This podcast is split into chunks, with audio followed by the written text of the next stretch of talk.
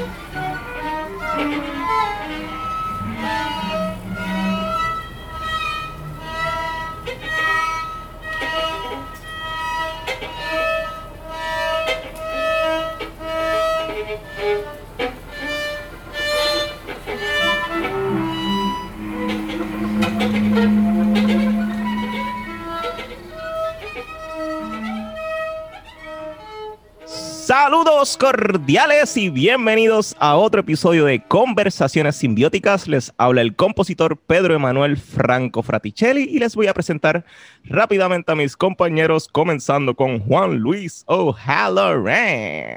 Saludos cordiales. Y con el tenor boricua Cristian García Roque. Saludos. Uh, muy bien, hoy tenemos un episodio eh, con un colega, compositor, eh, ¿verdad? No mucha gente eh, lo conoce o si lo conozcan, ¿verdad? Eh, para saber más de su vida. y hoy tenemos el privilegio de tener al compositor puertorriqueño Roy Guzmán. Bienvenido. Saludos, saludos, gracias por tenerme aquí. Sí, más que compositor, también eres investigador. tienes como muchas investigaciones, muchos temas interesantes.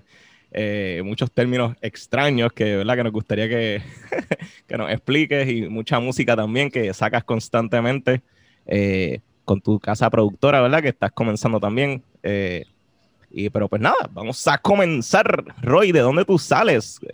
¿Cuál es tu pueblo? ¿Cuál es tu formación musical? ¿Cómo comienzas en la música? pues yo soy de Cupey, yo soy sanjuanerito, este, yo soy de Cupey y mis padres son de, mi, mi, mi, padre es de Salinas, Guayama, del, del sur, mi mayor es, Río Piedrense. Y este, nada, eh, yo me crié entre aquí Cupey, una urbanización, Gurabo, el pueblo de Gurabo y Río Piedra. Esos son mis tres centros así de, de absorber lo, lo que es para mí Puerto Rico, mi pequeño espacio.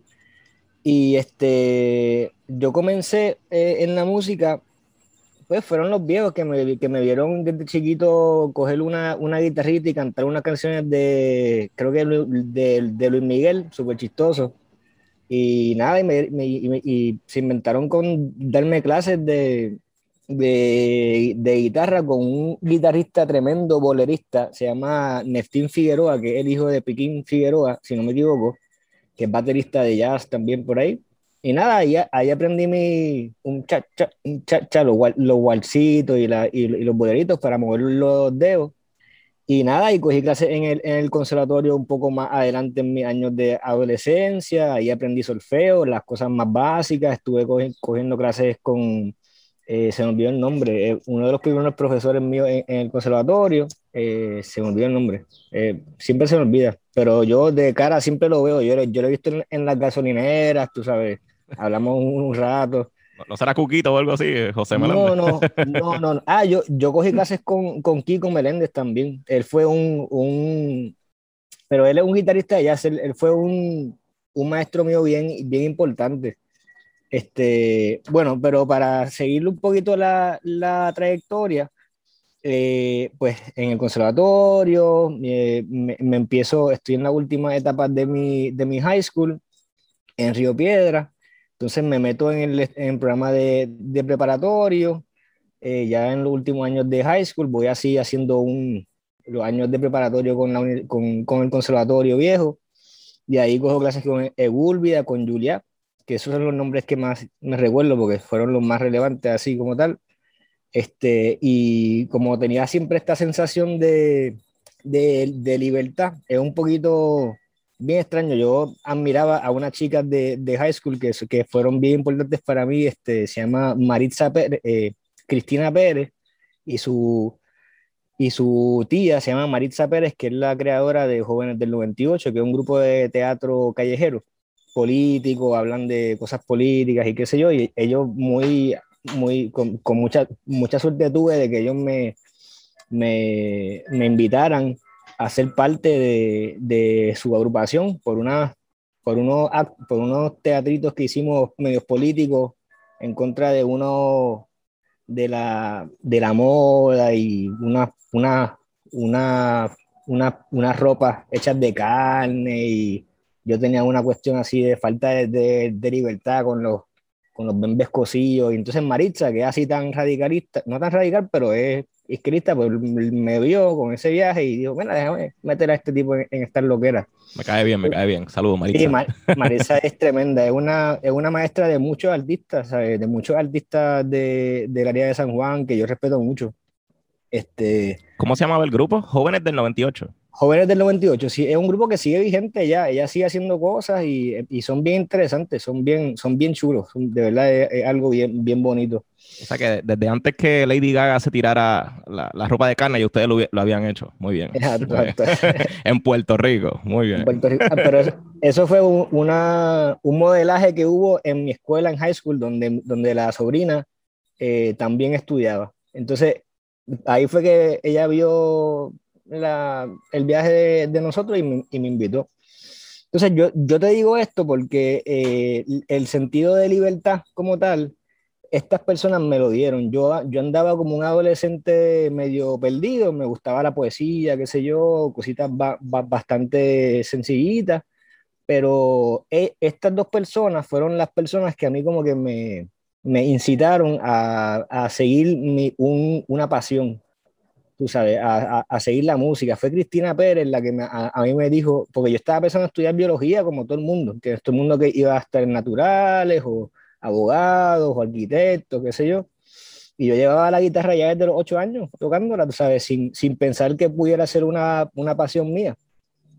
Y ella, Cristina, fue la que me dijo, mira, ¿sabes? Sigue lo que más te gusta, tú sabes, como que no intenta seguir tu pasión, intenta seguir tu, lo, lo que tú realmente eres, lo que tú realmente amas.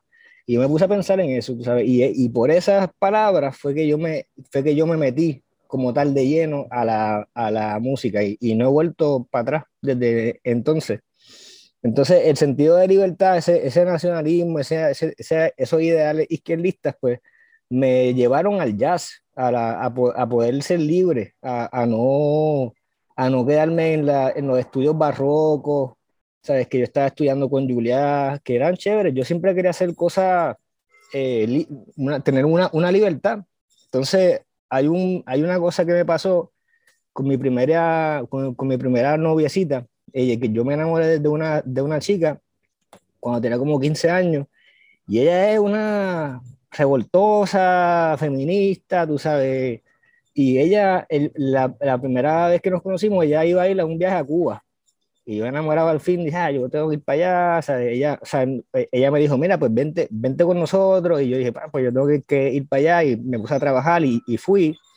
Y fue una de las cosas más importantes para mí porque ahí yo conocí a Leo Brauer. O sea, en la, en la, en La Habana había unas pancartas enormes y, y yo jovencito, 15, tú sabes, todavía yo no tenía una madurez total, yo no, ni tocaba, ni había cogido clases de el conservo así más férreas, tú sabes.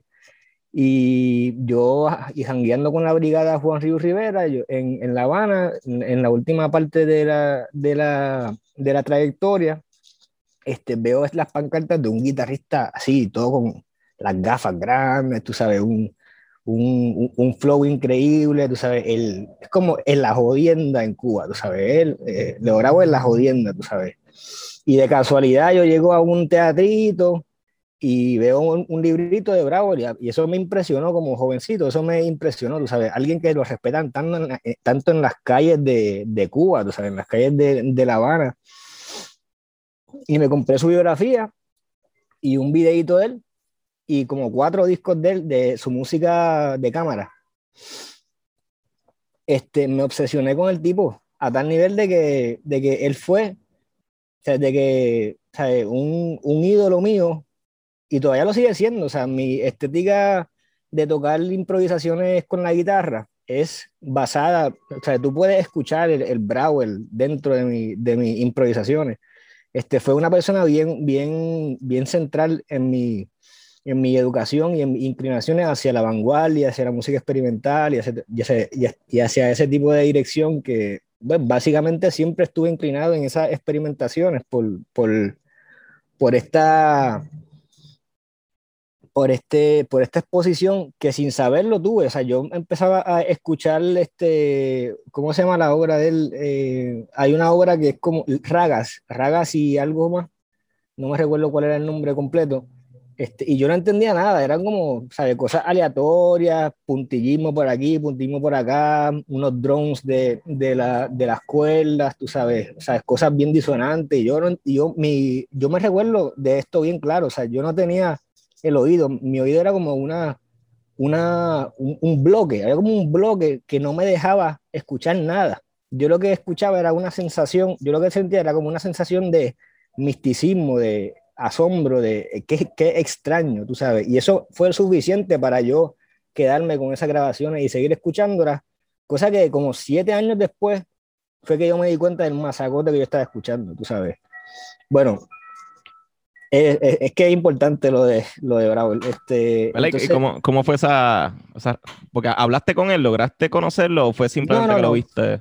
No, yo lo conocí en, eh, ya después en Holanda hace como unos seis años atrás que él fue a dar una lectura y hablé con él y dije, mira, usted es una persona bien importante, le di unos, unos papelitos míos de unas ecuaciones bien, bien chistosas de burla hacia, hacia, lo, hacia, la, hacia la sobrecomplejización de, de los conductos matemáticos, unos viajes que después quizás eh, toquemos quizás, este, y me tomó una foto, super fan, tú sabes, eh, pero en, en, Cuba no, no, yo no lo llegué a conocer, yo nada más vi esas pancartas enormes en, en La Habana.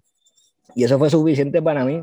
Y, y el libro que de, de, su biografía, con esas partituras que tienen soles, 0 sobre 2, 0 sobre 4, como métricas, tú sabes, estas cosas conceptuales, así como eh, un sol y dentro de un sol hay, hay, hay, notas aleatorias, entonces hay una pieza de orquesta que son notas encima, arriba y abajo y unas cosas bien asombrosas y bien extrañas. Es como un misticismo este bien, bien interesante.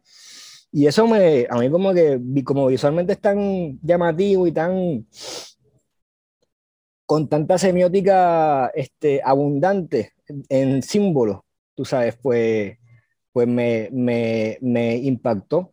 Y bueno, eso es esa, ese, ese segmento de, de lo de Cuba y Bravo, el que me impactó mucho, pero yo, por esa misma razón, yo seguí en la, no por eso, pero sí, yo por la cuestión de libertad empecé a estudiar jazz para poder improvisar, para aprender cómo, cómo improvisar. Estuve en un grupo de, de jazz de un, de un músico bien importante para mí, y para muchos se llama Daniel Ramírez, es un trompetista excelentísimo, de los mejores trompetistas que yo he escuchado en el mundo.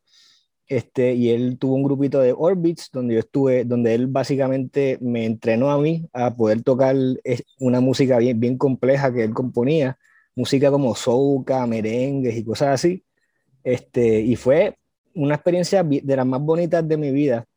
Eh, y aprendí muchísimo, hicimos un, un, una amistad que todavía seguimos tocando. Él es parte de, un trío que tengo que se llama Abolengo, que podemos hablar de eso después, es un, un viaje cuatro, eh, barril y flauta. Este, y todavía seguimos hablando, supone que yo me tomé una cerveza hoy con él. Este, y sí, y él es, él es increíble. Él, él, él siempre, gracias a Dios, él siempre me estuvo dirigiendo hacia, la, hacia lo experimental, hacia Ornette Coleman, tú sabes, este, música libre, música free. Era, antes de Orbis tenía un grupo que se llama El Cuartet, que era Free una, en, el, en, el, viejo conservatorio con Efraín Martínez, Ariel Robles, Milton Barreto y Daniel Ramírez. Un grupo excelente. Y eso fue también otra, otra transformación de mi, de mi sistema. Entonces fui a Berkeley este, a estudiar básicamente improvisación. Me cogí cuanta madre había ahí, ¿sabes? De composición, arreglo, cogí todo lo que pude, ¿sabes? Eh, eh, composición postonal, composición atonal, serialismo, sea, intenté coger de todo, cosas de John Cage, ¿sabes? intenté abarcarme de, de, todo lo más que pudiera, porque el billete es caro, mano, yo tenía beca, pero es caro, y yo decía, yo no, o sea, mis viejos se han jodido toda la vida, y o yo tengo que meterle, porque si no le meto, sea, esto va a ser una pelea de tiempo, ¿entiendes? Y yo empecé a coger de todo, mano, todo lo que pudiera. Y, y ahí otra vez, de casualidad, ¿ves? Esto es bien bonito. La, la, vida me ha dado esta oportunidad de conocer gente bien experimental, ¿sabes? Entonces, habían unos muchachos, un, un puertorriqueño de New Jersey, se llama Carlos Holmes, Aaron Burnett, un saxofonista tremendo de, Estados Unidos, no sé de dónde, pero él, vive en, Nueva York ahora. Steve Ruel, un saxofonista, ¿sabe? Post Johnson, ¿sabe? Increíble, de ruidos y más nada, ¿sabe? No toca más nada. Y, y yo, chamaquito, yo, no, yo ni tenía una, un lenguaje experimental con la guitarra en ese momento. Entonces, y más nadie. Entonces, esos tres me, me, yo, me vieron chamaquito, no sé, qué, no sé qué vieron en mí, de verdad, no sé qué vieron en mí y me, fueron, y me llevaron por la manito y me, y me llevaron a un, a un, ensayo de ellos donde, la, donde estaban tocando obras abiertas, tú sabes, y yo no sabía nada, o sea, yo no había, había visto eso con Leo Brauer. Entonces habían unas notas aleatorias, notas abiertas, tú sabes, el piano estaba tocando unos ritmos bien específicos, bien brutal, tú sabes, y yo, yo quedé así como, wow, otra vez, otro, otro cantazo en la carota, tú sabes. Y, y nada, y, y, yo como todavía técnicamente no estaba tan desarrollado, pues yo como que lo absorbí, pero dije, ok, déjame seguir con las técnicas normales del jazz para poder mangar mi, mi técnica mucho mejor, porque yo, ¿sabes? yo era bueno, pero tampoco era como los que llegaron allá, que ¿sabes? parece que los parieron tocando increíble, ¿entiendes? Y yo tenía que, yo tenía que meterle. Y nada, seguí, me di cuenta que mi fuerte era la composición, porque de alguna manera mi falta de técnica o mi baja autoestima realmente, más que falta de técnica, este, me hacía pensar que quizás lo que yo escribía, lo que yo escribía era quizás un poquito más placentero intelectualmente y en general para mí y, y empecé a josear, me dieron unos guisos en el Newport Jazz Festival, fui para allá, tocamos con, con mi quinteto, fue súper súper bonito y, este, y nada, y, y, pero ya tenía que parar la ruta del jazz porque mi, ya con estas influencias experimentales sentía que me faltaba mucho, sentía que yo, yo no sabía componer realmente, yo no, yo no tenía las técnicas de composición experimental clásica y ya me estaban hablando de un Morton Feldman, ya me estaban hablando de un Taishan Sobre, ya me estaban hablando de un de un Xenakis por ahí, yo como que no, no sabía quiénes eran, o sea, yo tenía como unos vacíos en mi, en mi educación eh, en, en, respecto a, a, ese área y me dediqué a aislarme de, de, todo mi, de todas mis amistades del jazz para poder tener tiempo para completar mi educación, ¿sabes? Porque tenía esta, este, este interés en, en, ser un músico completo, tú sabes, poder, poder saciar mis intereses intelectuales este, del momento. Y, y me fui con, con, una pareja para Perú, donde ya tenía, donde su padre tenía una, una escuelita, di clases a nenes chiquitos, pude ver el paisaje de Perú, cogí clases de composición por, por primera vez con José Sosaya, un, un compositor peruano, unas cuantas cosas de Ravel, tú sabes, cosas tradicionales.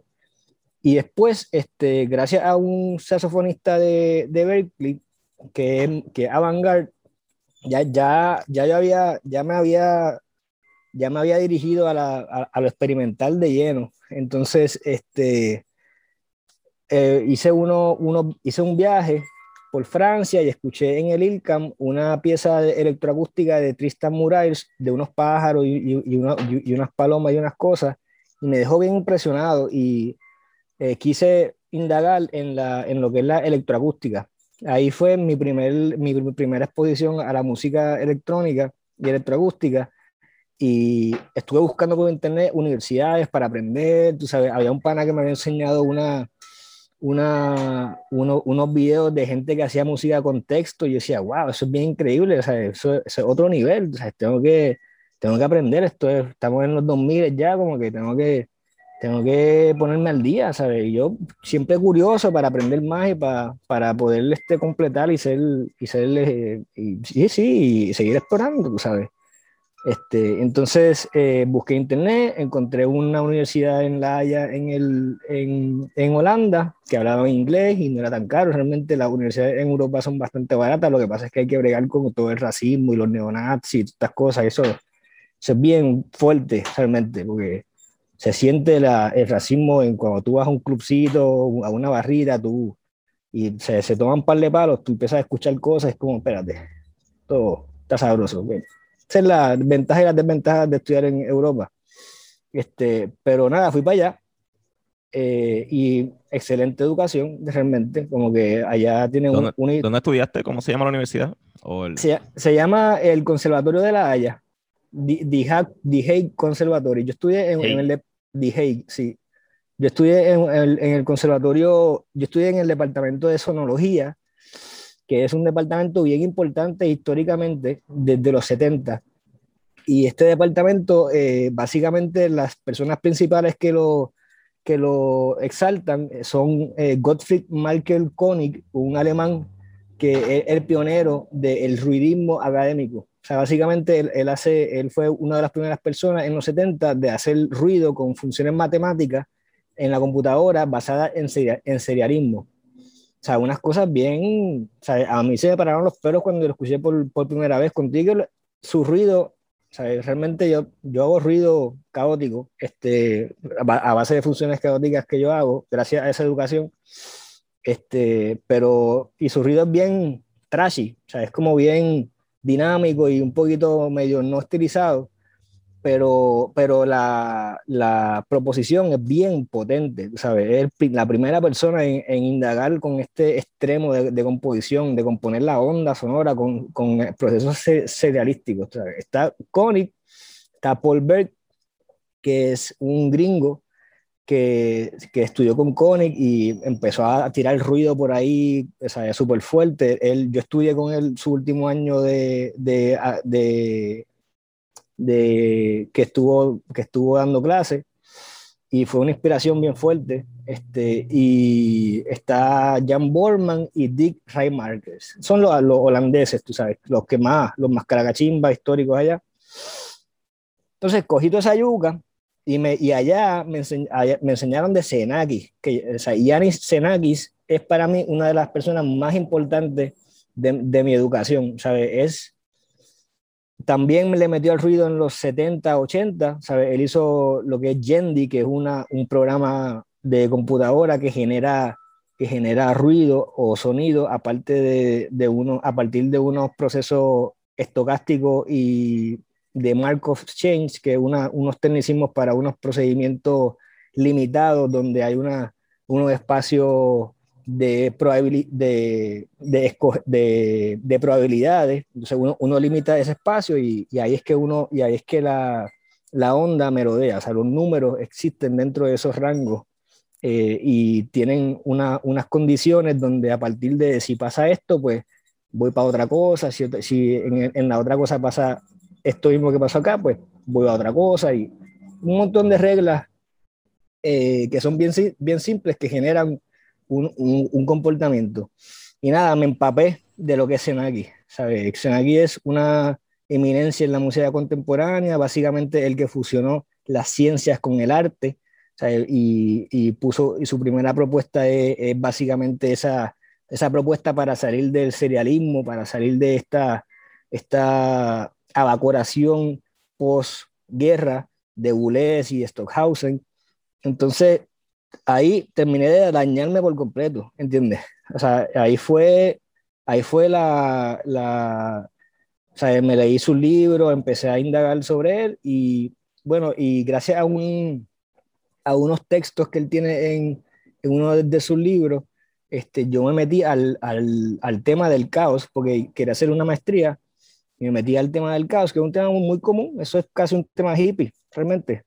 Este, pero yo no sabía mucho, así que yo quería por lo menos aprender algo básico para, que me, para entrar en unos temas de, más complejos como cómo hacer analogías de sistemas políticos, por ejemplo, este, cómo hacer analogías musicales de un sistema capitalista, de un sistema comunista, de una oligarquía, de una, de unas monarquías, qué sé yo. Eh, y esa, era, esa fue mi primera pro propuesta que le di a mi, a mi profesor, que quería hacer música basada en un sistema político eh, y sistemas de organizaciones tribales, anárquicos, qué sé yo, para hacer como una encuesta y que, y que el público decidiera cuál sistema, sonoramente, sin saber qué sistema es, le, le, le, le gusta más. Una especie de, de acto político sutil, tú sabes, para que la gente se conozca y sepa qué o sea, era, era una especie de, de, de, sedición de parte mía para lograr bypassear lo, lo, los prejuicios del comunismo y lo que han hecho en, en, la media los Estados Unidos con el comunismo y qué sé yo, y llegarle directamente a la, a la fenomenología de, de, la persona para ver qué naturalmente les resuena. Y sabe yo si se, si se sorprenden si un capitalismo les guste, o, o se sorprenden que un anarquismo les guste, o se sorprenden si... Entonces, quería confrontar al, al, público con esas realidades naturales primitivas del humano, a base de, de, esta, de, esta, de esta estética que pueden producir unos sistemas políticos. Y el, y el profesor Paul Berg me dijo, mira, esto es bien complejo, mano, como que trata de buscar algo bien sencillo para que por lo menos entres en el campo y puedas aprender algo más porque va a, va a pensar que es chino, tú sabes. Y yo pues, ok, pues cogí unas clasecitas con él, o sea, unas clases, las mejores clases que yo cogí allá fue con Paul Berg, este, y el tema del caos me pareció súper interesante porque es básicamente una función pequeña, una función de, puede ser una, nunca son polinomios realmente, o sea, pueden ser polinomios, sí, este, pero punto es que una función pequeña puede generar una, una gama de resultados periódicos en sinusoide o una, una nota constante o, o entrópicamente alto, ¿sabes? como ruidos y cosas así. Y eso me pareció bien interesante, como que como algo tan sencillo puede producir algo tan complejo y tan abundante. Y dije, ok, voy a, voy a darle a ese tópico, un tópico ya tocado por mucha gente en, en, en la historia, pero como yo no sabía, pues quería entrar. Y me dediqué a eso y me di cuenta que el único, el único lugar que no, que, no había, que no se había tocado en ese campo era la creación de la función como tal. ¿sabe? Ahí la gente ha hecho música de funciones que otros matemáticos han, han hecho, pero, este, pero crear la función desde scratch, o sea, y, indagarle en los números, en los rangos de los números, tú sabes, este, lograr encontrar, ¿sabes? para mí me pareció como un acto de componer como tal, ¿sabes? O sea, encontrar una, una función y poder, este, y poder ser el autor de la función y, de lo que, y el resultado de, de, esa función misma. ¿Sabes? Como una estética como tal, ¿sabes? Porque la función crea una, una gama de, de, de, cosas basadas en, en sus modos. Y para finalizar, este, aunque haya algunas otras cosas que también son parte de, de mi educación, para finalizar, bueno, eh, ese fue mi tema de investigación, el caos, para crear la onda, que es lo que le estaba explicando, crear estructuras mesoestructurales, que son quizás frases, melodías, tú sabes, o o morfologías, eh, eh, eh, unidades de sonido en el espacio, la forma también, cosa que no he hecho todavía realmente, y, el, sonido en el espacio, que cosa que todavía no, lo, lo, hice en, Holanda en un squat, en un, en un, sótano, pero no lo he vuelto a hacer porque requiere de mucha, de una estructura de un, ¿sabes? de un cubo básicamente, un, una, un, un, cuarto que es como un cubo y como 15 altavoces. Entonces esos 15 altavoces crean en el espacio, a base de unas programaciones, pues un, una forma sonora. Ese, ese, ese, fue mi tema de investigación, eso fue lo, lo, último que he hecho, pero a partir de eso, este... Eh, bueno, eh, aprovechando el eso de la de, ese montón de bocinas, ¿qué, qué piensas del, del boceteo? del, ¿cómo que el boceteo? ¿De, de las bocinas? ¿o No, de, de, este, ¿verdad? Este fenómeno que, que, comenzó en Puerto Rico reciente es que pues de reggaetón, de reggaetón a todo fuerte en, Ajá, pero, pero de que los carros y que compiten entre sí, eh, ¿verdad? Con, con, un montón de bocinas en, en, los baúles y que, pues, y que ellos lo consideren hasta un deporte casi. Eh, ¿Qué piensas de ese fenómeno, verdad? No sé si tiene que ver un poquito también con, con el ruido. hemos, ah. hemos, hablado un poquito, ¿verdad? Que, que reciente el profesor Melgar nos dijo que, que, incluso en Jamaica se hacían estas competencias de bocina, así con ruido en, de muchos sonidos. Eh, investigando el rock hemos visto también que, que característico del metal es ese sonido, pues, ensordecedor, por así, que, que lo comenzó Marshall y, y muchas otras eh, productoras de, de, bocinas. Y, ¿qué, qué piensas de, de, pues de, ese, de ese suceso del boceteo? ¿Lo, ¿Lo, piensas como parte del mismo ruido o...? Bueno, yo, yo pienso, yo no, no quiero, bueno, voy a indagar porque este, este tema para mí es bien interesante, pero quizás me desvíe, no me voy a desviar, pero es un tema bien interesante que yo he, que yo he estado indagando. Yo he tenido unos episodios eh, metafísicos, como alucinógenos, no por drogas, sino por pues, cosas que pasan de la vida.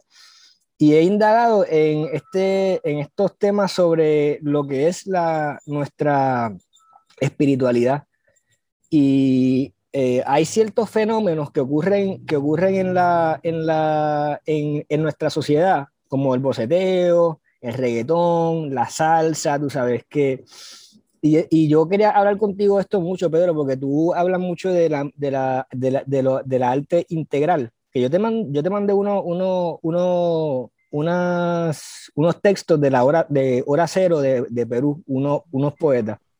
Entonces, para llegar al boceteo, eh, me parece que hay un cierto tipo de fenómeno espiritual, ancestral, que nos lleva a hacer como un arte integral donde, hay, donde se genera una especie de tipo de confrontación estética integral, o sea, parte de la cultura, parte de, nuestra diversión, parte de un, confrontamiento de fronteo con, o sea, es, es, como si nuestra vida fuera, fuera, fuera, eh, fuera es como si nuestra vida, nuestra forma de ser, nuestra cultura fuera, fuera material de exposición en, un museo para confrontarlo con, con, material abstracto de, otros, de otras culturas.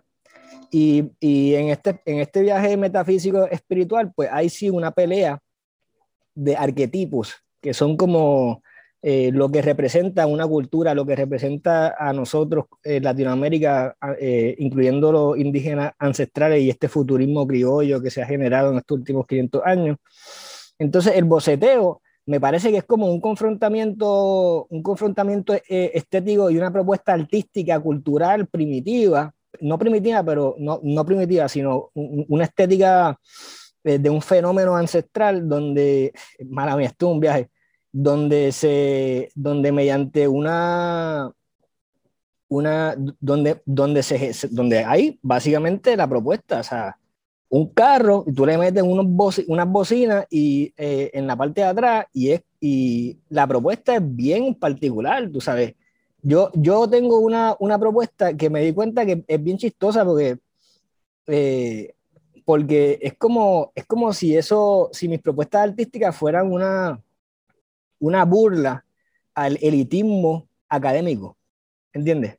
Eh, o sea, yo tengo una propuesta académica donde es una, básicamente una, una torre de altavoces donde yo controlo todos los altavoces para generar figuras sonoras como si fueran pinturas, pero en una pared, como si fuera un mural de altavoces y estoy generando figuras como, como un mondriancito o un, o un poloxito, o sea, de rayas y cosas. Y entonces cuando, cuando yo observo el, el boceteo, el nivel de innovación que tiene lo que yo hago es bien chistoso, porque me gusta esto un poco. Eh, se baja, porque o sea, el nivel de innovación de esta, de esta propuesta artística que yo tengo, cuando yo escucho lo que tú me, lo que tú me comentas de, el, del boceteo, eh, es como, como una crítica a, a, a, lo que yo hago y lo que otros hacen, porque otros hacen eso y, y lo hacen con, en, un, en un aspecto humilde, tú sabes, que es bien hermoso, porque este, es como si en, en una conciencia abstracta, extraña, existiera todo, toda esta propuesta de, en, basada en una naturaleza eh, emocional y instintiva, como si, como si nosotros como puertorriqueños y latinoamericanos, bueno, en este caso puertorriqueños, estuviéramos actuando para generar arte todo el tiempo, ¿entiendes? Y el boceteo me parece como propuestas artísticas bien elevadas. O sea, si yo, si yo pongo un carro, si yo pongo unos, unos tipos que le encanta el reggaetón y el boceteo en un museo en el MoMA. ¿entiendes? Mira, mira esa imagen, ¿entiendes? Un carro, en el, un carro que, el, que la, el baúl está con unas bocinotas y qué sé yo, hay como dos o tres carros y empiezan a zumbar un reggaetón de mente súper explotado en una sala de, en, en, una galería, ¿entiendes? Eso, eso vale mucho, ¿entiendes? Es, es, es, como si hubiera arte en las calles de aquí de Puerto Rico, ¿entiendes? Y por eso me, y eso era lo que quería expresar, que que este, nuestra cultura es más allá de la fisicalidad, tú sabes, es, es, como una, hay como una guerra espiritual donde nosotros tenemos que exponerlo y frontear ante, ante la humillación que nos han hecho como colonia y como, y como, y como personas buenas. ¿sabes? Taíno significa bueno como tal. Y entonces este, el ser bueno es lograr hacer una, unas estrategias para lograr una autonomía y, una, y un poder a base de, de, lo que es la, la cornucopia, que es básicamente una ofrenda a los dioses, donde los dioses observan nuestra, nuestra cultura como una propuesta estética. O sea, cada cual, cada uno de, de, de nosotros, como una propuesta estética para recibir apoyo, tú sabes, recibir una, una, buena vida, una buena calidad de vida. Entonces ahí viene el reggaetón, ahí viene la bomba, ahí viene el, el boceteo, tú sabes, ahí viene toda nuestra, toda nuestra aportación. Y el boceteo me parece que es algo bien interesante eh, que tiene que ver con el arte sonoro, pero es, es lo que tú dices, lo, lo del ruidismo, tú sabes, esa, ese, ese bombardeo, entonces tiene como que la estética del gallo, tú sabes, una, siempre hay una competencia, es como una cultura bien hermosa, tú sabes. Y eso es lo que, eso es lo que pudiera comentar sobre todo esta cuestión del boceteo. ¿Verdad? Me, me gusta, me gusta que, me gusta me gustan varias cosas de lo que dijiste, eh, pero creo que es importante recalcar o hablar eh, que hay gente que considera tu música, tu estética, ¿verdad? tu trabajo, como si fuera una crítica a, la academia, ¿verdad? Lo que está establecido, eh, Ravel, toda esta gente. Eh, pero no, es simplemente otra estética aparte. Y es parte del problema porque pues se crea esta academia, esta, ¿verdad? Estas rules, estos, estos patrones a seguir, eh, armonías. Eh, eh, una, es una estética que está preestablecida, que se enseña, ¿verdad? Como si fuera cajitas de conflate y todo el mundo pues tiene que comer conflate, ¿verdad? No, no voy a, a, coger esa metáfora, pero es, eh, crean este producto, ¿verdad? Esta estética y todo el mundo tiene que regirse por esa estética y si no te riges por esa estética, pues lo que estás haciendo no vale. Y yo pienso que eso es parte del problema. Eh, hemos hablado también de John Cage, eh, que cuando él presentaba su obra se le reían mientras él presentaba su obra. y no lo tomaban en serio. Que de hecho, eso fue otra de las cosas que dijo Mergal, que estábamos hablando de él hace poco, y es que a John Cage hay que tomarlo en serio como compositor y como pensador de la música también. Y pienso que tú tienes mucho, mucho de eso, de, de John Cage, y realmente valoro mucho tu, ¿verdad? tu propuesta. Eh, hablando un poquito, hay varios términos ¿verdad? que utilizas, eh, y me gustaría que, sé que esto es difícil y siempre es difícil, eh, pues decir las características de, los, de ciertos términos, pero por lo menos dos términos importantes que creo que se deberían conversar es eh, lo que es el caos y lo que, lo que es el caos y lo que es el ruido. Eh, ¿Cómo, ¿verdad? tú que estudiaste ambos términos, cómo se acerca la academia hacia estos términos o, y cómo tú mismo te acercas a estos dos términos como el caos y el ruido? Que mucha gente pues lo vería como una sátira o, hasta como un mal chiste, eh, que estas cosas se, pues, se, se consideren arte o música. Pero ¿cómo tú te acercarías a estos dos términos pues tan caóticos, ¿verdad? Como... bueno, eh, voy a enfocarme en mí porque creo que es más relevante para la comunidad en la que nos estamos publicando, que es Puerto Rico. Sí. Este, y, voy a, y voy a tocar un poquito sobre mi viaje de la ancestralidad y lo que nos pertenece espiritualmente y abstractamente como puertorriqueños, eh, por lo menos en mi caso personal.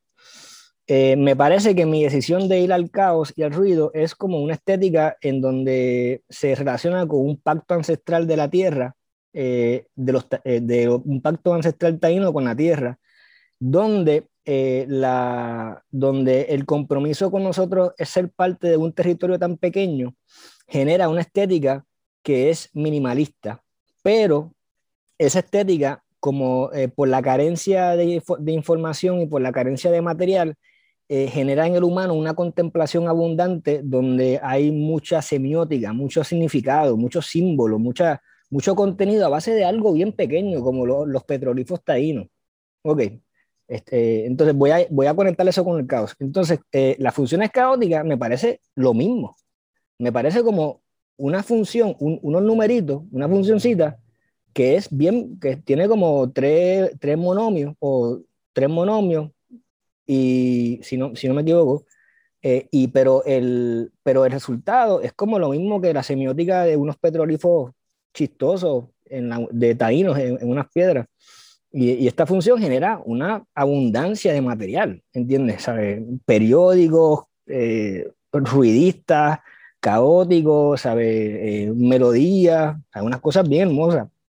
Entonces, yo personalmente como puertorriqueño me acerco a este tema pero esto yo lo conecté después. Esto fue completamente instintivo, como muchos compositores, como eh, eh, Alfonso Fuentes, que crea eh, planeaciones ancestrales y, es como algo natural de él escribir eso, pero cuando, uno lo, cuando yo lo analizo, cuando yo con este viaje espiritual y ancestral lo analizo, yo observo un, un tipo de, de bulla, de, de, de bayoya, tú sabes, un tipo de estética ruidista, ¿sabes? Media liguetiana, pero, pero cuando yo lo asocio a la ancestralidad de, de nosotros, yo, yo escucho como una especie de abstracción del ruido que nos pertenece a nosotros por el pacto ancestral. ¿okay? Este, este es el viaje. Entonces, este, entonces cuando uno, cuando para mí el, el ruido es algo, es un constructo matemático mayormente y de ingeniería conceptual que significa la totalidad. ¿Ok? ¿Sabes? Ruido blanco es totalidad. ¿Sabes? Toda, toda la, todo, lo, todo lo que existe, la abundancia. Entonces, cuando yo empecé a estudiar el caos, yo, yo hice unas cuantas cosas técnicas que son bien, bien chéveres. Este, mayormente las he, hecho, la he hecho en estos últimos cuatro o cinco años, después de la maestría, bien chistosamente, pero nada. Eh, entonces, el caos en etimología es el, el dios primordial de donde todo sale. Y los griegos lo, lo describieron como un ser aformado. Entonces, eh, información significa algo que tiene forma. Y algo que tiene forma significa es algo que está en la lengua, algo que nuestras percepciones puede diferenciar de otra cosa. Cuando uno no diferencia, no existe la realidad. ¿Sabes? Es como un, un bloque donde uno no sabe que, que algo es verde y algo es marrón. ¿Sabe? Es el, la historia está sencilla de los indios que vieron las carabelas, pero como no sabían la estructura, pues no sabían qué era y no podían diferenciar si era un pájaro o era algo. Pues ese, ese tema simplista de la lengua, pues tiene que ver con, con información y algo ha formado es algo que no tiene forma. Entonces el caos es eso, algo ha formado de donde todo sale. Entonces, este, yo me acerco a este, a este concepto desde de, de esta, de, esta investigación etimológica y mitológica y me quedo en ese viaje, ¿sabes? Me quedo en, en, ese viaje de, qué es la realidad, tú sabes, de qué, de dónde sale la, la, realidad. Entonces hago una tesis bien experimental, porque estaba, esto es uno de los momentos donde estaba en unas alucinaciones básicamente naturales, porque yo tú, pasé un periodo de, de, pues, de, unos, de unos estados alterados sin querer, y que ya gracias a Dios ya, ya salí de eso, pero en la tesis estaba en, en, indagaciones metafísicas, básicamente. Y este, entonces empecé a preguntarme qué es la realidad. Yo estaba estudiando estructuralismo, me di cuenta de la estructura, de la lengua, de, de el, el, estructuralismo viene de Saussure, de un suizo, si no me equivoco que, empieza a generar relaciones sobre el significado, el significante y, la... Y nada, entonces eh, empecé a, indagar más, más, más conceptualmente sobre el caos, aparte de lo técnico que ya lo expliqué, lo de las funciones, hacer funciones y qué sé yo. Y me parece que este, ese concepto de el ruido, mm, eh, siendo como de donde nosotros y los puertorriqueños eh, nos nutrimos este, espiritualmente y metafísicamente, aquellos que tengan esas experiencias ancestrales de, de, de, la ayahuasca cosas así, sabéis yo si, si algunos se han conectado con este tipo de espiritualidad. Eh, entonces, este, pues, yo, yo creo que ahí más o menos abunde, o sea, el, lo, el, la, el caos griego, eh, la realidad, eh, si quieren, si quieres que explique un poquito sobre el concepto de la realidad, puedo explicarlo. Me, gustaría, me gustaría que nos explicaras un poquito este, el tema de pues, la, utilización de abstracciones eh, para tu técnica composicional, ¿verdad? Me consta, a ver, yo, yo, yo grabé con, con, con Roy una pieza bien, bien, chévere que él escribió para trompeta y entiendo que utiliza eh, eh, esa terminología y ese, esa ideología de la abstracción. Ok, pues yo explico eso. La, la pieza de, que Juan tocó, que es una pieza más o menos colaborativa, es bien específica, pero requiere de, del input del, del, instrumentista. Toca el concepto que yo desarrollo de abstracciones, de, pero de una manera diferente. Eh, la, porque voy a empezar por abstracciones, que fue lo que Juan me quiso que yo explicara primero, y creo que tengo aquí el, un papelito que me deja, que puedo dejarme llevar porque es un poquito complejo. Ok, pues básicamente abstracciones es un, es un, es un proceso composicional que yo desarrollé eh, eh, en un estado crítico, de estado alterado, donde yo no, donde mi conciencia no me dejaba escuchar melodías y no me dejaba escuchar, eh, no me dejaba producir triadas ni nada. Yo, yo estaba bastante, en un estado bastante difícil. Y, y empecé a indagar en, en el, el, tema del caos conceptualmente y dije, ok, si el caos, básicamente el dios, el dios, el dios caótico o el ruido, es un, es un, es la totalidad, pues la abstracción de esa totalidad, el extraer órbitas de esa realidad, de esa totalidad, sería, el, sería una función caótica, ¿verdad? Sería eh, la percepción, y para mí una función caótica es cada individuo de la realidad. Entonces, porque cada individuo filtra lo que viene de, del el caos eh, mediante el filtro del sistema de uno, la fenomenología de uno, la, la crianza de uno, los sentidos de cada uno. Entonces, abstracción es como una pregunta sobre qué es la realidad realmente. O sea, la realidad es básicamente una abstracción de la totalidad, de la realidad misma como tal. O sea, la realidad misma como tal es mucho más abundante de lo que nuestro sentido nos deja, nos deja percibir. Entonces nuestro sentido filtra un montón de cosas que no vemos y, y las cosas que vemos no, no, no llegan.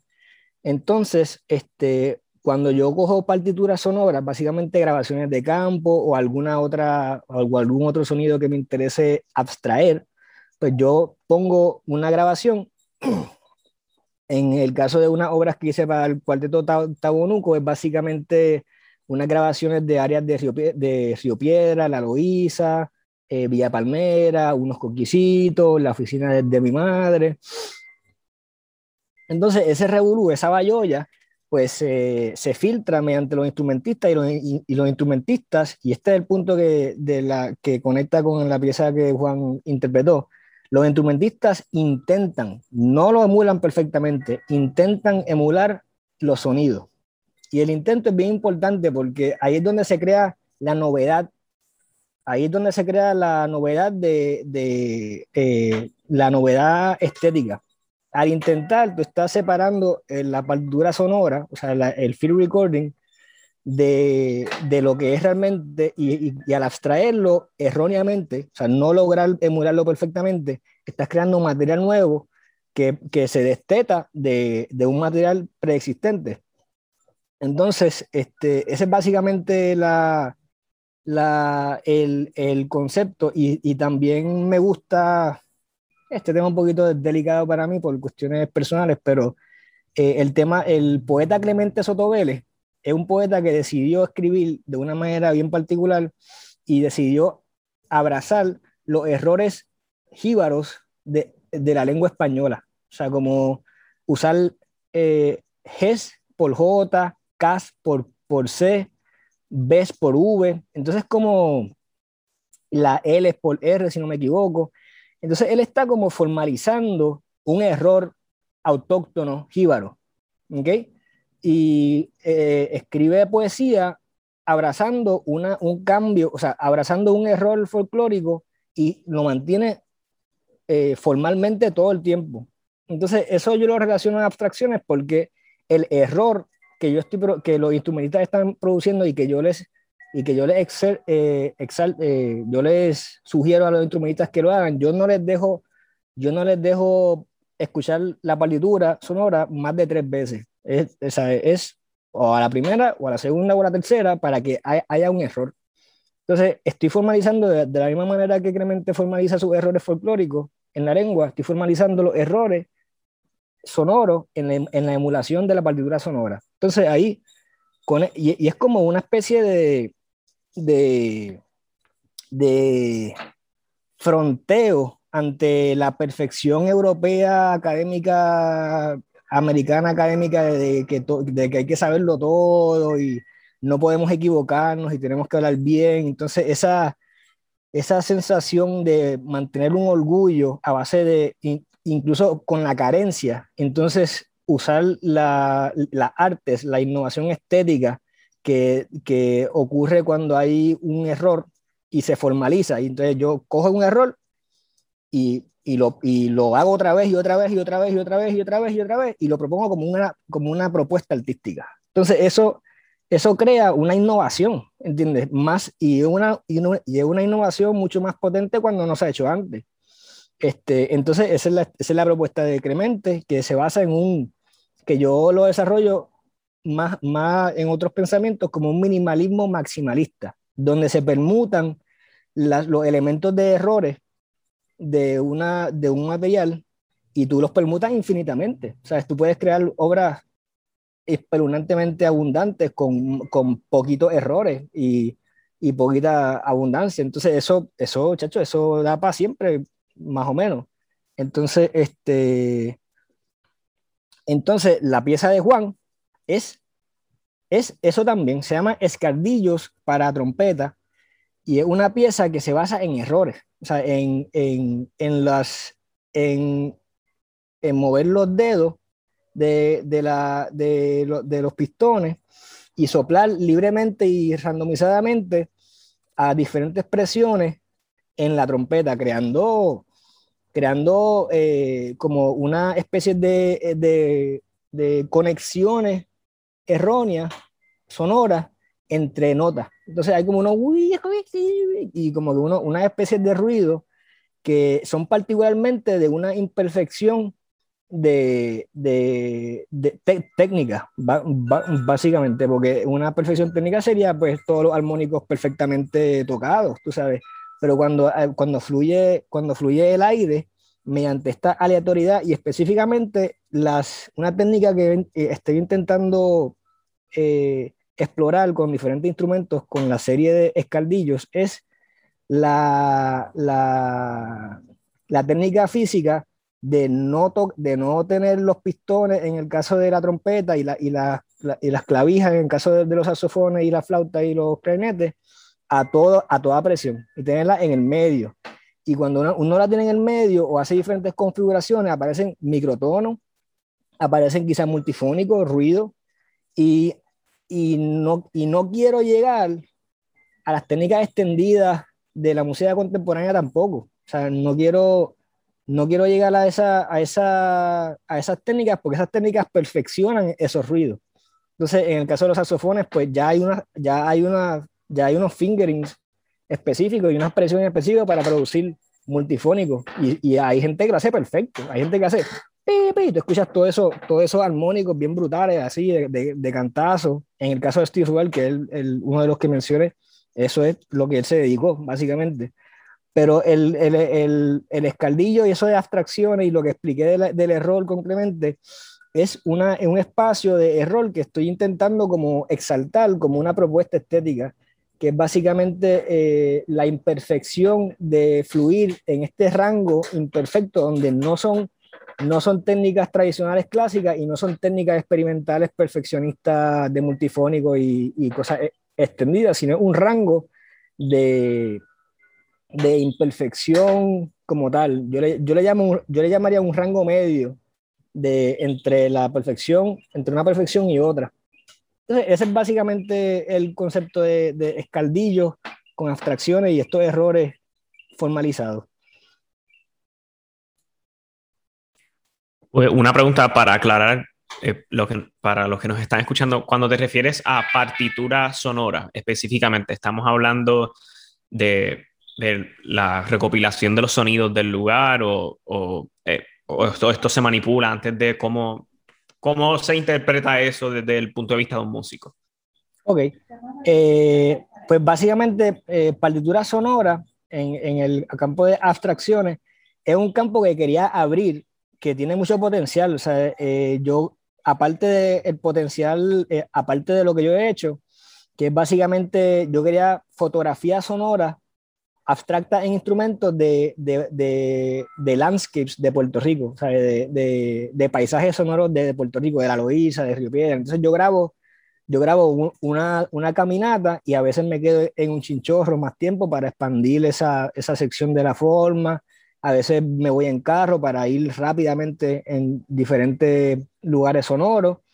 Entonces, en el caso de, de, esta, de estas obras mías primeras, eh, ese sería el caso, pero eh, realmente mi intención era abrir un campo nuevo composicional donde yo pudiera mediante diferentes técnicas coger, abrir un DAW, o sea, una, eh, un programa de edición de, de, sonido y ahí componer una, una partitura como tal, o sea, quizá usando sinusoides, este, quizá usando dinámicas incluso, tú sabes, como, crear un, un nuevo campo de composición donde yo pudiera componer de una manera nueva, tú sabes, como eh, eh, yo tenía una, una, idea de poner mi, mi, misma obra electroacústica y hacer un algoritmo y, y, poner, y hacer como en una orquesta de cámara, poner diferentes canales y el algoritmo estructural, pues ir pasando por todos los sonidos, por todos los instrumentistas.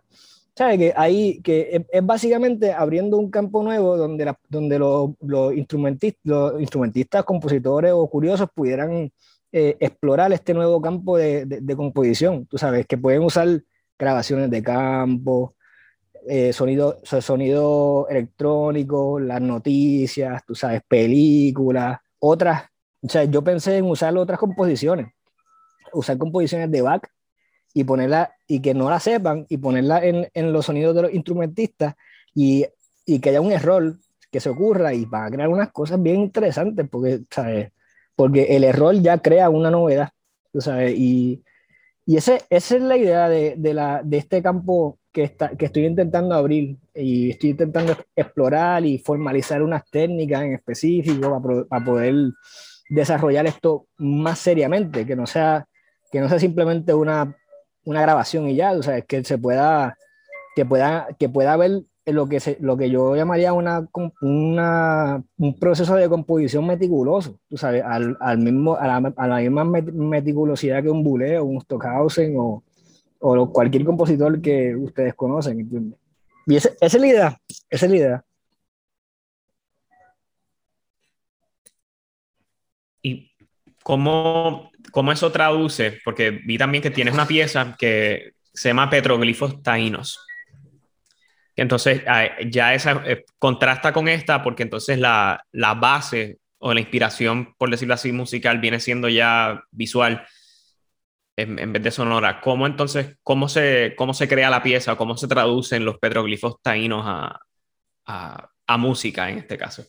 Ah, sí, eh, yo, yo tuve, yo tengo una, un confrontamiento medio personalmente medio conflictivo con los visuales. Entonces, pero me di cuenta que según esta ancestralidad o espiritualidad que estaba yo percibiendo, lo visual y conceptual es, me parece un concepto herencial bien importante aquí en, en la arte, por lo menos en lo que yo hago en Puerto Rico. O sea, música conceptual, música, eh, arte conceptual, arte metafísico.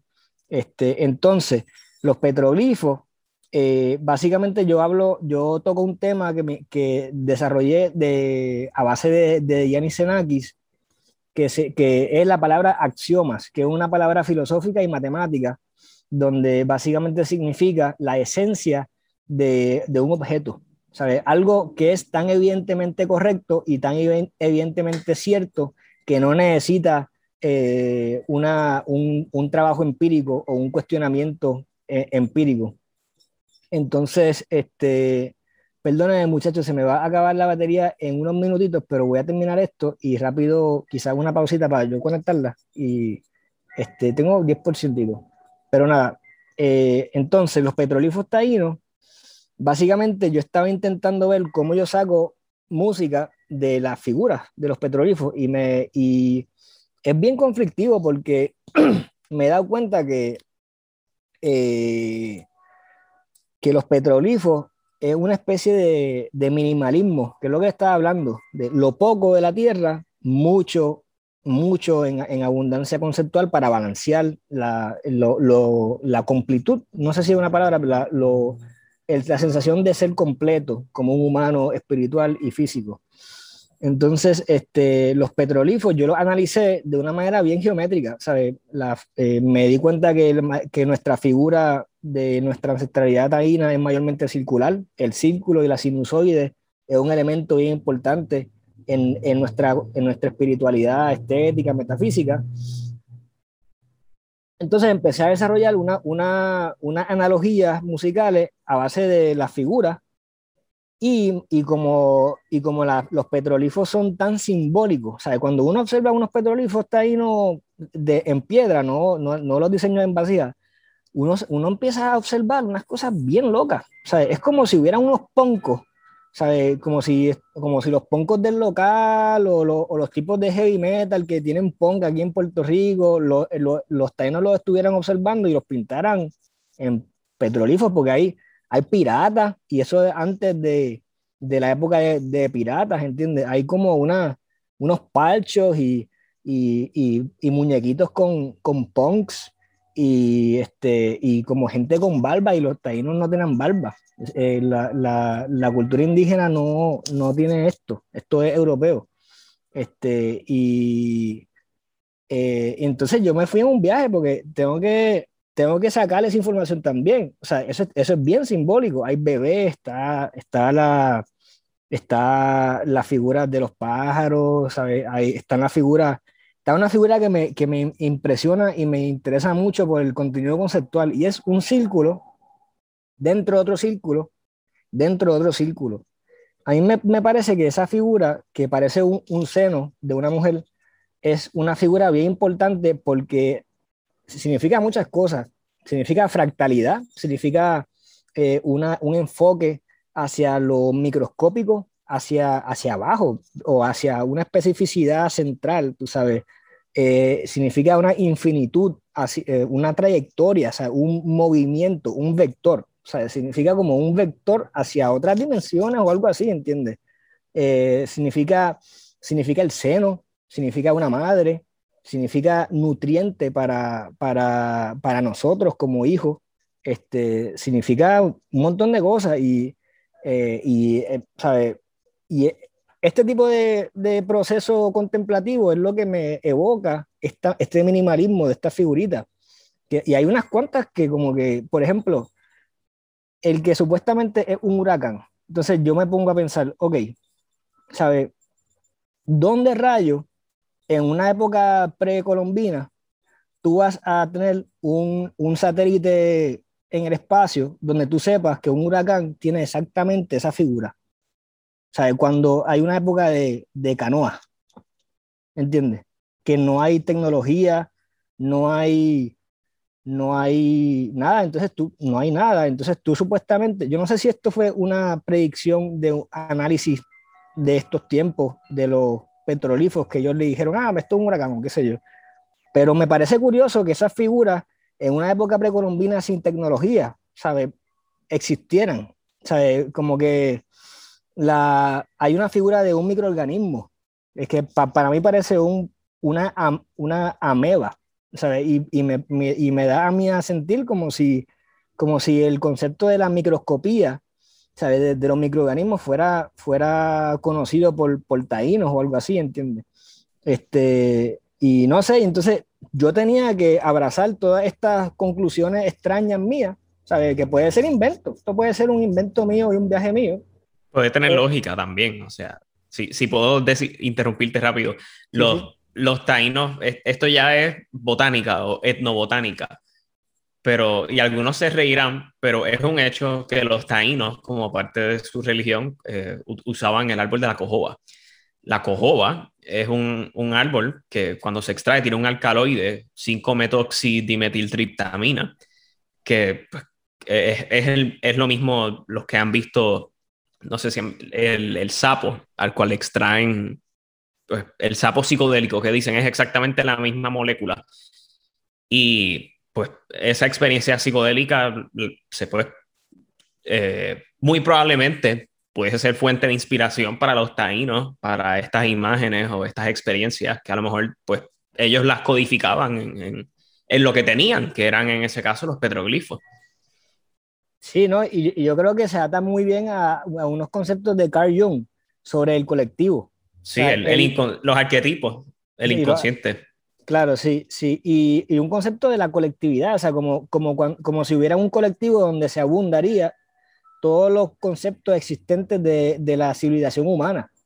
Entonces, quizás en, esta conexión, a, a, Carl Jung lo tildaron un poco de loquito, pero o sea, yo creo en este tipo de cosas, eh, que de, en, esta, en estas experiencias, porque en la metafísica y en la psicodelia todo es posible. O sea, es tan arbitrario realmente que, que pueden haber ciertas realidades que se, que se entrelazan y esa conexión puede ser muy posible. Puede haber un tipo de realidad que Carl Jung está planteando donde uno, donde un taíno mediante la cojoba se, se trasciende a esa colectividad y observa el futuro, observa conceptos que están, que están merodeando en esa colectividad y entonces lo plasman, plasman sus observaciones, como tú, tú mismo dices, en su, en su arte. Entonces tenía que, por, o sea, por eso, ¿sabes? Tenía que yo, o sea, yo no creo que yo he hecho una labor tan buena en, eh, poniéndolo en, en, música, porque es que esto es más que música, ¿sabes? Los, los, los petrolíferos para mí es, es como arte metafísico o arte conceptual, tú sabes, es como una documentación de una, de una trascendencia espiritual. O sea, que yo realmente estoy como, pues, utilizándolo, yo soy compositor, ¿sabes? Yo lo, yo lo eh, yo lo pongo como música y lo único que puedo exponer como música es ese minimalismo de, que me exalta como de circularidad, tranquilidad, sonidos bonitos, tú sabes, poquitas notas, un minimalismo de, una, de unos lobulitos de un sol. Eso tiene como ocho notas nada más, ocho segmentos nada más. Entonces, pues esa, esas cositas, por eso, por eso esa grabación de los petrolíferos taínos del cuarteto Tabonuco se escucha tan sencillita, una, unas triaditas, unas, unas pentatónicas por aquí o, por allá. Y, pero más que, si uno no, no, tiene el concepto de la relación de los petrolíferos al sonido, uno quizás se pueda pensar que es muy, muy europeo pero hay que, hay que tener todo, esa, todo ese contenido en la cabeza para esas cositas sencillitas, esas pentatoniquitas, esas triaditas, esas escalitas menores, escalitas mayores, uno pueda como apreciarlo de una manera más, más conceptual, ya que estos petrolíferos exaltan esa contemplación más allá que, que el material mismo. Eh, entonces, eh, realmente tiene mucha música, saca música constantemente eh, y sabemos que tienes también es como una casa productora, ¿verdad? The Colonial Records, ¿no? Este, háblanos un poquito sobre The Colonial y dónde la gente pues, puede conseguir tu música, etcétera. Ok, pues The Colonial Records es una, es una casa disquera que yo hice, creé hace eh, este último año por cuestiones de, pues por tener, por estar activo y, y apoyar a una a una propuesta artística, estética, incluso espiritual, qué sé yo, eh, de un futurismo. Entonces, básicamente los conceptos de, de Colonia es futurismo, eh, futurismo latinoamericano y de, de, y de colonialidad. Entonces se basa en, básicamente en, en eh, tener artistas latinoamericanos. Tengo muchos, tengo unos cuantos artistas bien interesantes de México, de Colombia, de Chile, tengo dos excelentes compositores. Eh, y básicamente estoy intentando como eh, mediante, la, mediante el nombre crear una, una estética eh, que no se relacione con Europa. ¿Sabes? Que, que, podamos tener que podamos tener material que pueda, que pueda ser una identidad auténtica, futurista, latinoamericana basadas también en una epistemología ancestral, tú sabes. Y esto tiene que ver mucho con eh, una, una, filosofía que estoy intentando generar a base de, de mitología latinoamericana, de lo que a nosotros eh, pensamos que es este, importante o a lo que los taínos o los precolombinos pensaban que era importante, lo que es el maíz, lo que es el maíz, perdóname, lo que es el agua, lo que es el sol, ¿sabes? Cosas así. Eh, ah, y, un concepto bien interesante, mala mía, que esto se va, esto se va de, para otro lado, pero el concepto del el inframundo, o sea, una, hay, hay como una especie de, una fijación extraña, hay como una fijación extraña entre los aztecas y los mayas, qué sé yo, con, con, con a los de abajo y no los de arriba. Es bien loco porque en la, en la en los, los musulmanes, los católicos, esta gente es como que para allá arriba. Pero los indígenas, hay como una fijación, o sea, también arriba, las estrellas, en el caso de los taínos, son ancestros de nosotros, y el, y el huracán son ancestros de, de nosotros, eh, trascendidos a otras entidades. Este, pero es, bien loco, o sea, es, esa, es como un twist, tú sabes. Entonces, de, de Colonial la palabra de, de, colonial es bien importante en, la, en las colonias del mundo, en, en África, en Latinoamérica, e incluso en pensadores franceses como Foucault han, han indagado en, en, este tema. Y me parece un tema bien importante porque para la espiritualidad es sumamente importante decolonizar ciertos conceptos eh, a causa de una, de una infiltración de conocimiento europeo. Y es como un, una resistencia eh, de, identidad, tú sabes, como que me has infiltrado, yo soy de Puerto Rico, ellos son de, Latinoamérica, nos han penetrado básicamente mm, con, su, con sus conocimientos occidentales, griegos y qué sé yo, cosa que está bien, o somos como una Israel donde los saquean y vienen otras civilizaciones y dejan conocimiento, entonces salen otras y las conquistan otras y los mismos tipos se quedan en, en Israel mismo, entonces reciben toda esta información de todo el mundo así porque pues llegaron a, a, jorobar a, ese país, a Israel, y, y Israel, pues, ¿sabes? Llegó, llegaron, yo no sé quién, qué civilizaciones, y la abundancia de, de conocimiento es como, una, como un collage y alguna síntesis entre medio donde, pues, a causa de esa violentación, pues se nutre.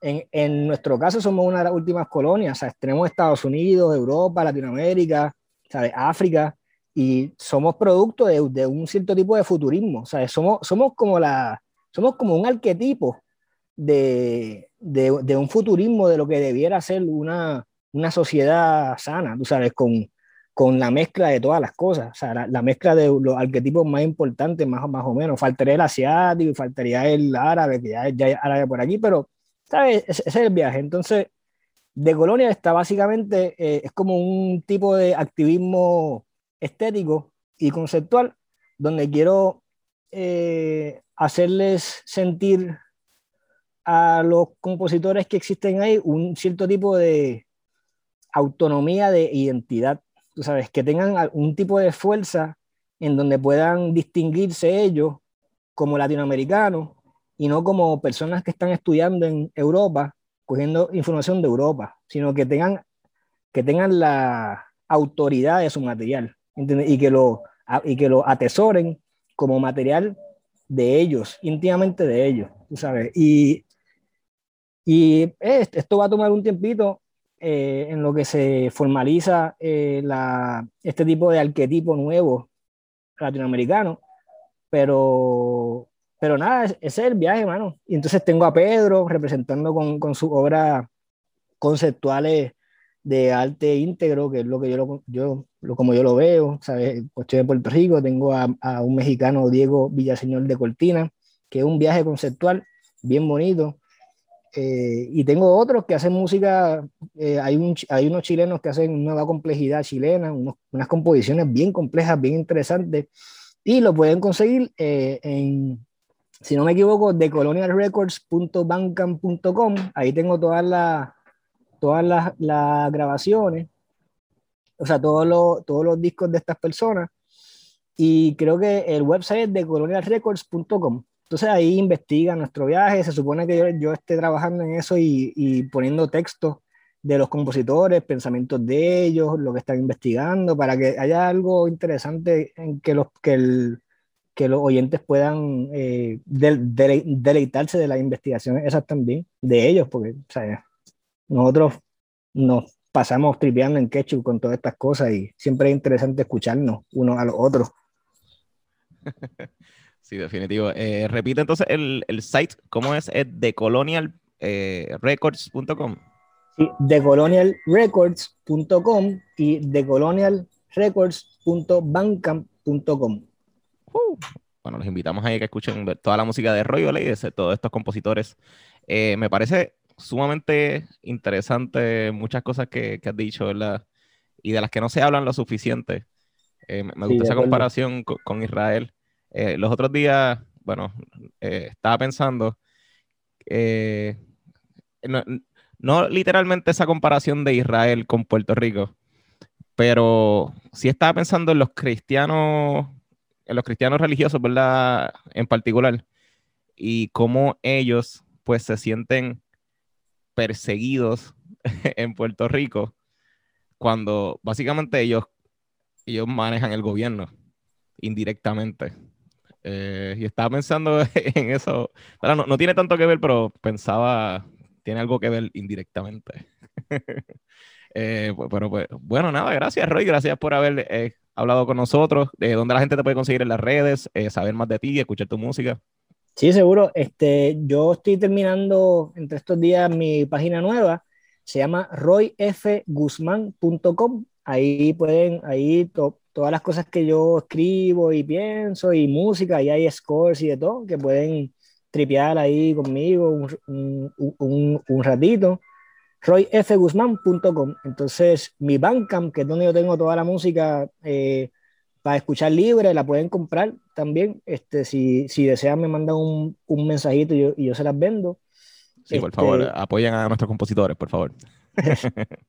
este, pues se llama, eh, la página de Bandcamp es royguzman.com records.bandcamp.com, ahí la consiguen, y entonces de colonialrecords.com, de colonialrecords.bandcamp.com, y es bien importante, quería decir algo, este, eh, con Juan estamos haciendo, o sea, yo soy el director del colectivo de música experimental de Puerto Rico, que es un colectivo de instrumentistas eh, y eh, ojalá compositores, yo voy a invitar a compositores que hagan cosas también, donde improvisamos obras. Yo, a veces yo dirijo, a veces ellos, ellos van solos y tenemos una, y creo que hay un concierto, si no me equivoco, el 5 de mayo, que es sábado, en el Bastión que si, y entonces estamos queriendo hacer ensayos abiertos donde la gente pueda llegar con una sillita de playa y vernos trabajar, ¿sabes? observarnos trabajar y si quieren donar. Eso está, bien chévere, eso lo hace también Alia 21 y eh, tocar las piezas y luego de tocar las piezas o antes las explican y hablan un poquito sobre las piezas, su trasfondo histórico, o sea que me, gusta así esa idea. Voy, voy para allá el 5 de mayo. Muy bien. Sí, sí. Y nada, y, y eh, nada, para, que estén pendientes a estas cositas. Este, simplemente es para tener más, más cosas en el ambiente cultural de música contemporánea de nosotros. Y, yo invitaré a Pedro y a todo el corillo para que hagan cosas. Y, y sí, sí. Y seguir, seguir haciendo esa simbiosis. ¡Wow! Muy bien. Bueno, Rick, pues gracias, gracias por tu aportación a la música. Eh, sigue metiéndole, nos gusta mucho. Y bueno, Cristian, ¿dónde la gente te puede conseguir en las redes? Pues mira, bien fácil, Pedro. Me pueden conseguir en Instagram como Tenor Boricua. Juan Luis O'Halloran, ¿dónde la gente te puede conseguir en las redes? Me pueden conseguir en Facebook como Juan L. O'Halloran Acevedo y en Instagram como vampiro underscore boricua. perfecto. Bueno, me pueden conseguir como Pedro Emanuel Franco Fraticelli en Facebook, eh, Peter Frank 7 en Instagram. Eh, gracias por haber escuchado otro episodio de Conversaciones Simbióticas y cerra. Hasta la próxima. Música